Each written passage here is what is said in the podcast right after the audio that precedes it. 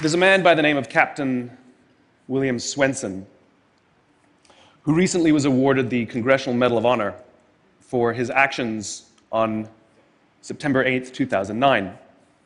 On that day, a column of American and Afghan troops were making their way through a part of Afghanistan to help protect a group of government officials, a group of Af- Afghan government officials who'd be meeting with some local village elders.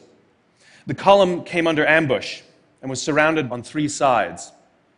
And amongst many other things, Captain Swenson was recognized for running into live fire to rescue the wounded and pull out the dead. One of the people he rescued was a sergeant, and he and a comrade were making their way to a medevac helicopter.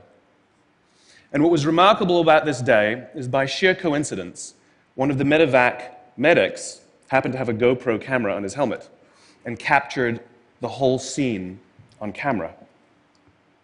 It shows Captain Swenson and his comrade bringing this wounded soldier who'd received a gunshot to the neck. They put him in the helicopter, and then you see Captain Swenson bend over and give him a kiss before he turns around to rescue more. I saw this and I thought to myself, where do people like that come from? What is that? That is some deep, deep emotion when you would want to do that. There's a, there's a, there's a love there. And I want to know why is it that I don't have people that I work with like that? You know, in the military, they give medals to people who are willing to sacrifice themselves so that others may gain. In business, we give bonuses to people who are willing to sacrifice others so that we may gain. Back. Right? So I asked myself, where do people like this come from? And my initial conclusion was that they're just better people. That's why they're attracted to the military. These better people are attracted to this concept of service. But that's completely wrong. What I learned is that it's the environment. And if you get the environment right, every single one of us has the capacity to do these remarkable things. And more importantly, others have that capacity too. I've had the great honor of getting to meet some of these who we would call heroes who've put themselves and put their lives at risk to save others. And I asked them, why would you do it? Why did you do it? And they all say the same thing because they would have done it for me. It's this deep sense of trust and cooperation. So, trust and cooperation are really important here. The problem with concepts of trust and cooperation is that they are feelings, they're not instructions. I can't simply say to you, trust me, and you will.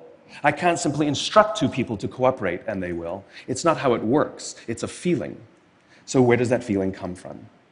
If you go back 50,000 years to the Paleolithic era, to the early days of Homo sapien, what we find is that the world was filled with danger. All of these forces working very, very hard to kill us. Nothing personal. Whether it was the weather, lack of resources, maybe a saber toothed tiger, all of these things working to reduce our lifespan. And so we evolved into social animals, where we live together and work together in what I call a circle of safety, inside the tribe, where we felt like we belong. And when we felt safe amongst our own, the natural reaction was trust and cooperation. There are inherent benefits to this. It means I can fall asleep at night and trust that someone from within my tribe will watch for danger. If we don't trust each other, if I don't trust you, that means you won't watch for danger. Bad system of survival. The modern day is exactly the same thing. The world is filled with danger, things that are trying to frustrate our lives or reduce our success, reduce our opportunity for success. It could be the ups and downs of an economy, the uncertainty of the stock market. It could be a new technology that renders your business model obsolete overnight.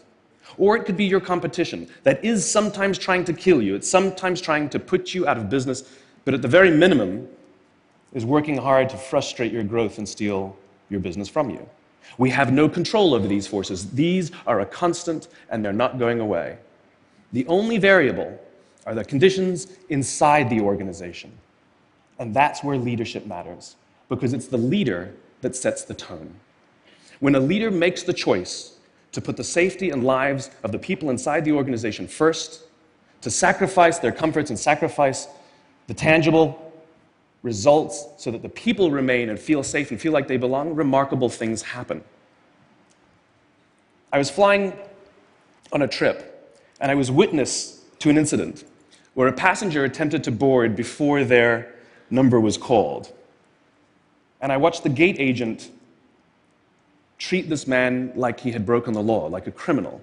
He was yelled at for attempting to board one group too soon. So I said something. I said, why, why do you have to treat us like cattle? Why can't you treat us like human beings? And this is exactly what she said to me. She said, Sir, if I don't follow the rules, I could get in trouble or lose my job.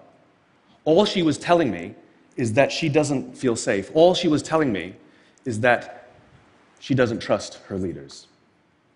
The reason we like flying Southwest Airlines is not because they necessarily hire better people, it's because they don't fear their leaders.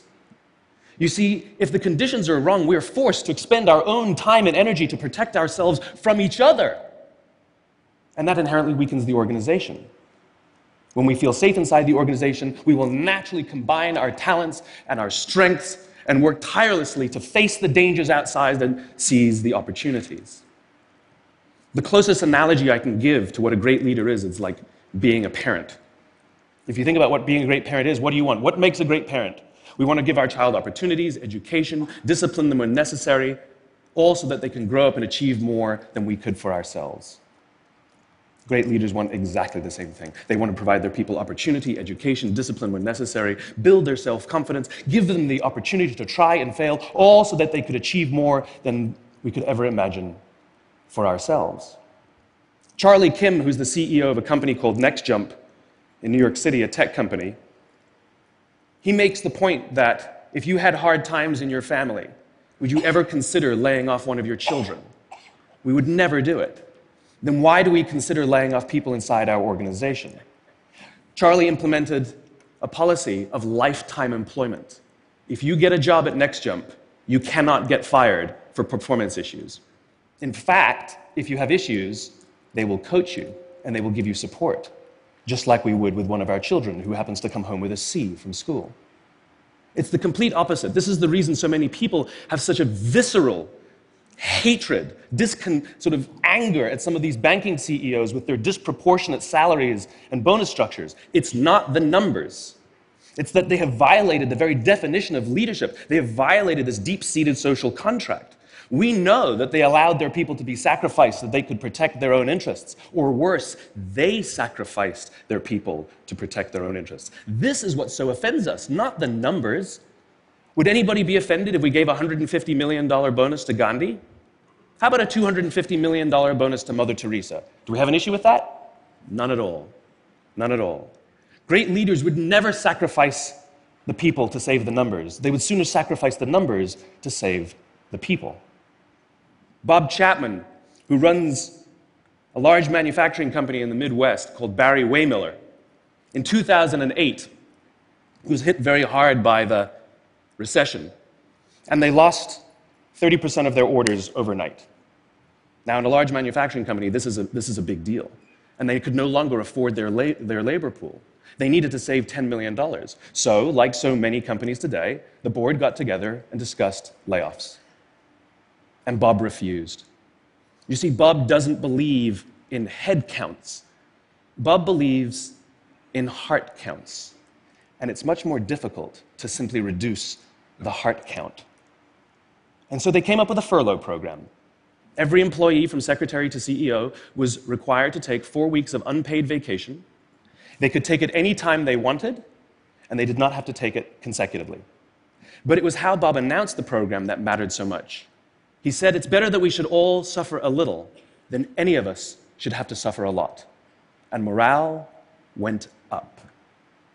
They saved $20 million and most importantly, as would be expected, when the people feel safe and protected by the leadership in the organization, the natural reaction is to trust and cooperate. And quite spontaneously, nobody expected, people started trading with each other. Those who could afford it more would trade with those who could afford it less. People would take five weeks so that somebody else only had to take three. Leadership is a choice, it is not a rank. I know many people at the senior most levels of organizations who are absolutely not leaders. They are authorities, and we do what they say because they have authority over us, but we would not follow them. And I know many people who are at the bottoms of organizations who have no authority, and they are absolutely leaders. And this is because they have chosen to look after the person to the left of them, and they have chosen to look after the person to the right of them. This is what a leader is. I heard a story of some Marines who were out in theater, and as is the Marine custom, the officer ate last, and he let his men eat first. And when they were done, there was no food left for him. And when they went back out in the field, his men brought him some of their food so that he may eat.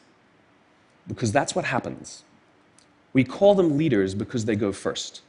We call them leaders because they take the risk before anybody else does. We call them leaders because they will choose to sacrifice so that their people may be safe and protected and so his, their people may gain.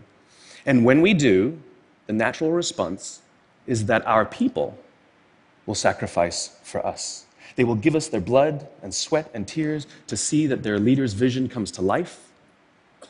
And when we ask them, why would you do that? Why would you give your blood and sweat and tears for that person? They all say the same thing because they would have done it for me. And isn't that the organization we would all like to work in?